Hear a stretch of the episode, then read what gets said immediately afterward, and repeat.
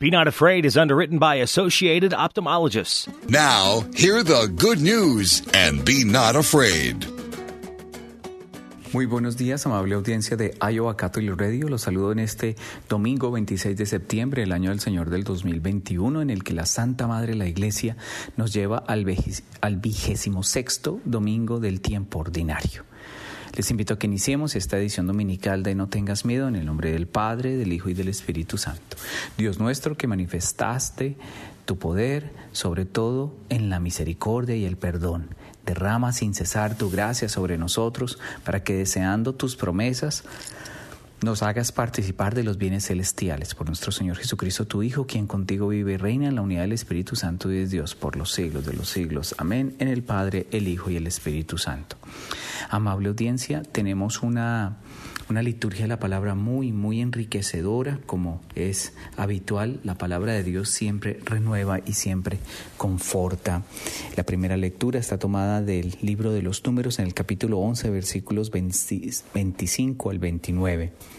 En aquellos días el Señor descendió de la nube y habló con Moisés. Tomó del espíritu que reposaba sobre Moisés y se lo dio a los setenta ancianos. Cuando el Espíritu se posó sobre ellos, se pusieron a profetizar. Se habían quedado en el campamento dos hombres, uno llamado Eldad y otro Medad. También sobre ellos se posó el Espíritu, pues aunque no habían ido a la reunión, eran los elegidos y ambos comenzaron a profetizar en el campamento. Un muchacho corrió a contarle a Moisés que Eldad y Medad estaban profetizando en el campamento.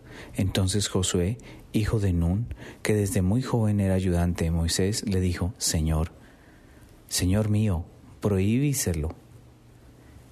Pero Moisés le respondió, ¿crees que voy a ponerme celoso? Ojalá que todo el pueblo de Dios fuera profeta y descendiera sobre todos ellos el Espíritu del Señor. Palabra de Dios. Este libro de los números y en particular esta lectura que hoy nos corresponde nos muestra que la libertad de Dios, al ser infinita como su amor, es que concede el talento, la gracia y la sabiduría a quien es no merecedor por los ojos humanos, no reconocido por los ojos humanos, pero sí reconocido en la voz y en la presencia de Dios. En muchas ocasiones nosotros quizás no tenemos como muy claras esas cosas. Dios habla de diversas y misteriosas formas en nuestra vida.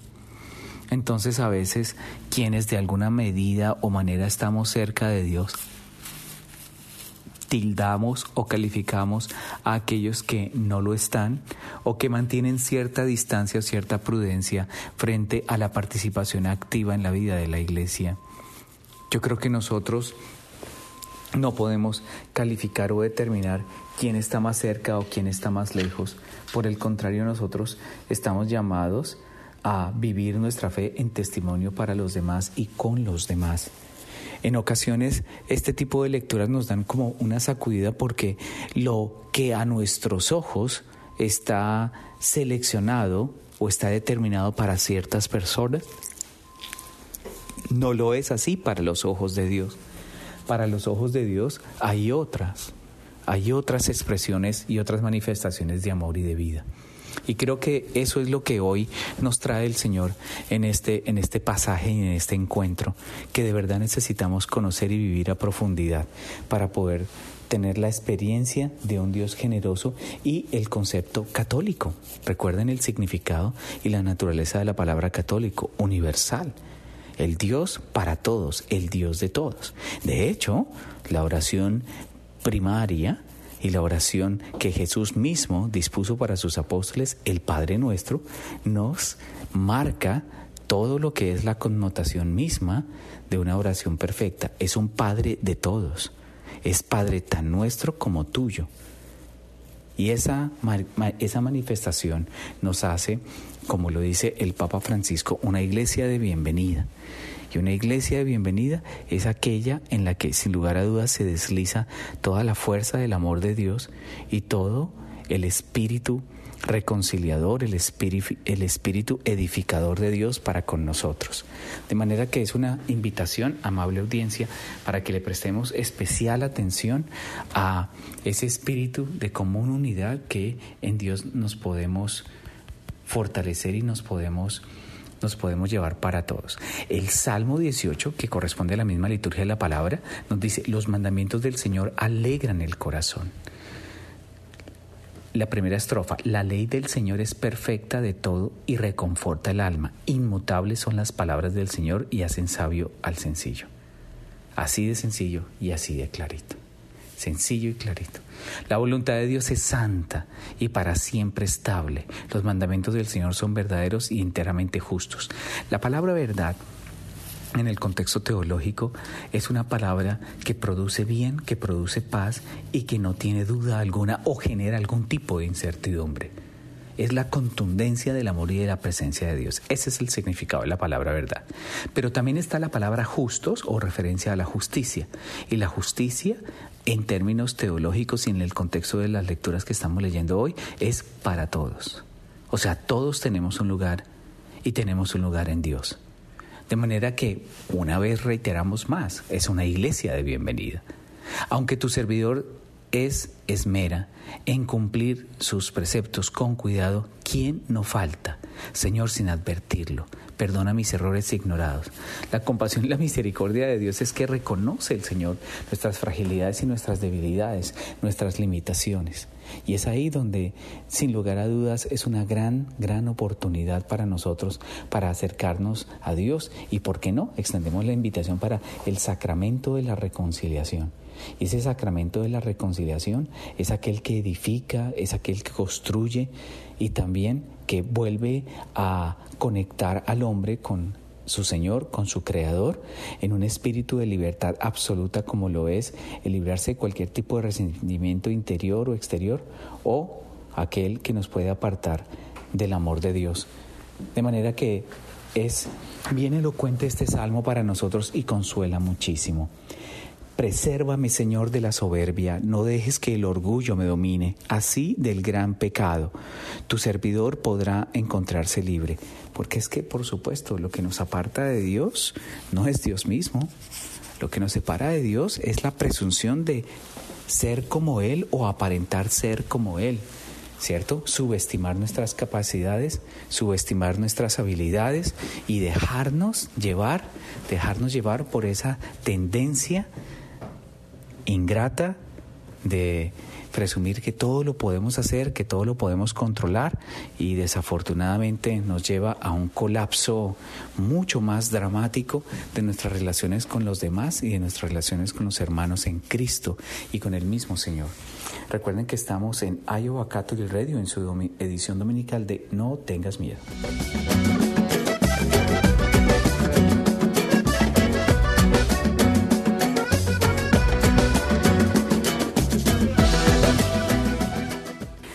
Regresamos a Iowa Catholic Radio en su edición dominical de No tengas miedo, soy el Padre Fabián.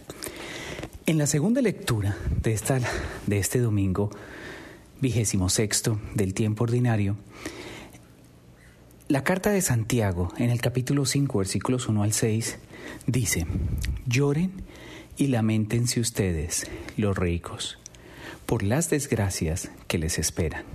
Sus riquezas se han corrompido, la polilla se ha comido sus vestidos. Enmohecidos están su oro y su plata, y ese mo será una prueba contra ustedes y consumirá sus carnes, como el fuego. Con esto ustedes han atesorado un castigo para los últimos días. El salario de ustedes, el salario que ustedes han defraudado a los trabajadores que cegaron sus campos está clamando contra ustedes. Sus gritos han llegado hasta el oído del Señor, del Señor de los ejércitos. Han vivido ustedes en este mundo entregados al lujo y al placer, engordando como reces para el día de la matanza. Han condenado a los inocentes y los han matado porque no podían defenderse. Palabra del Señor. Aquí es muy interesante porque En esta segunda lectura, Santiago nos habla de un tema que a veces es un poco complejo y se hace una, un cuestionamiento muy grande de cuál es la posición de la iglesia frente a la riqueza y a la pobreza. Concretamente la iglesia habla de la doctrina social de la iglesia. ¿Qué es la doctrina social? La doctrina social de la iglesia es la postura de la iglesia frente a la profunda altísima y extrema desigualdad que existe en el mundo entre ricos y pobres. Es muy desafortunada la manera como se despilfarra las gracias y bendiciones que recibimos. Es muy, muy contundente la abismal diferencia entre países ricos y países pobres. Recientemente, amable audiencia, si ustedes eh, estuvieran al tanto de las noticias, pudieron percatarse de el terremoto que ocurrió en Haití, ¿no? Y es una, es sin lugar a dudas, Haití es uno de los países más eh, marginales y pobres del mundo, ¿no? Y el contraste con, con muchos eh, países alrededor, contando por supuesto, donde nos encontramos en los Estados Unidos, y la opulencia a veces tan extrema y tan inimaginable que existe. Yo creo que esta carta de Santiago nos lleva como a una sensibilidad eh, comunitaria una sensibilidad comunitaria frente a las bendiciones que tenemos, a las bendiciones que recibimos y de la manera como nosotros eh, somos como receptores de tanta bondad de Dios. Pero yo quisiera hacer una pedagogía en torno a la doctrina social de la Iglesia. No se trata, no se trata de tratar de salvar al mundo desde nuestra forma, sino al menos valorar lo que tenemos y valorar, valorarlo en una proporción que nos edifique y que nos construya como comunidad, que nos permita avanzar y crecer en la realización de, sin lugar a dudas, un espíritu más fraternal en la humanidad. No es, no es, no es dejarlo todo para darlo todo, es algo más es una solidaridad, es un sentido de caridad en donde en la medida de mis posibilidades puedo compartir y puedo dar generosidad. Y a veces eh, nos hemos encontrado con esta creciente creciente realidad de personas sin techo y personas sin hogar que con, con, letreros en mano piden comida, piden refugio, piden dinero. Creo que también nosotros debemos hacernos partícipes y ser sensibles a esa necesidad y en la medida de nuestras posibilidades poder colaborar y servirles a, a, estas personas. Es muy importante también que la palabra de Dios no sea utilizada para irse en contra de unos. ¿Cierto? Para beneficiar, beneficiar a unos y nos vamos en contra de otros. Ese no es el sentido de la palabra de Dios. La palabra de Dios es para, para unificarnos, para exhortarnos, para hacernos caer en cuenta de todas las bendiciones que tenemos en el caso concreto de esta carta de Santiago, pero también para despertar y si me hacen y si me permiten decirlo, para exigir en términos espirituales un compromiso más directo, un compromiso más específico con los pobres que tenemos cerca. Porque a veces pensamos en los pobres que están lejos y nos, causan sufrimiento, malestar, los pobres de lejos. Pero ¿qué hay de los pobres que tenemos cerca? y pobres tan cerca como nuestra familia, nuestros vecinos o personas que, que de alguna manera a nivel local nos muestran y nos describen un sinnúmero de necesidades que nos colocan a veces en aprietos y nos colocan en unas circunstancias bien difíciles, bien difíciles de, de desconocer o ignorar el sufrimiento del otro. Y yo creo que es ahí donde, donde Dios nos está hablando, nos está hablando a ustedes y a mí para despertar una sensibilidad y un espíritu de comunidad. Mire una cosa, después de haber atravesado la humanidad un periodo tan lamentable como en el año 2020 y doloroso y trágico como fue el, el, el, el impacto eh, de esta pandemia y sus efectos no solo en la economía, en lo, político, en lo cultural, imagínense cómo no nos llevó a un compromiso caritativo más profundo ¿Cómo no ha despertado en nosotros una mayor sensibilidad de procurar un espíritu, un espíritu de paz, un espíritu de convivencia? Porque a eso es a lo que, a lo que nos está invitando eh, esta carta de, Santiago, que es un poco fuerte y que su lenguaje y su, y su forma de, de describirlo nos acude, nos acude y nos impacta, pero al mismo tiempo nos invita y nos suscita un espíritu de de servicio y un espíritu de fraternidad que a veces se nos olvida por estar en, en la rutina, en lo cotidiano de nuestra vida y desconocemos, desconocemos tantas obras ah, bondadosas y generosas que podemos hacer con los demás, no solo de compartir el pan, de compartir posesiones, sino también de estar ahí con ellos y vivir con ellos. Y la doctrina social de la Iglesia, sin lugar a dudas, es una invitación y tenemos en, en el pontificado de su santidad el Papa Francisco Francisco una de las experiencias eh, de avanzada, de salida. De hecho, términos como hay que salir a la periferia, ¿cierto? Como hay que hacer lío, como una iglesia de bienvenida, son términos propios de un espíritu de solidaridad y de fraternidad en el que el mundo está bastante árido y requiere una invitación fuerte, como en este caso lo hace la Carta de Santiago. Recuerden que estamos en Iowa Catholic Radio.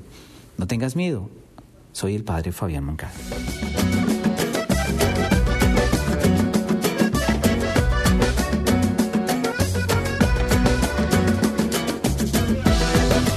Regresamos a No tengas miedo a través de Iowa Catholic Radio.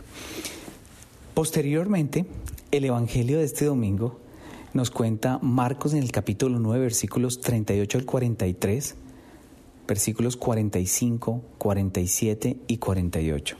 En aquel tiempo Juan le dijo a Jesús, hemos visto a uno que expulsaba a los demonios en tu nombre, y como no es de los nuestros, se lo prohibimos.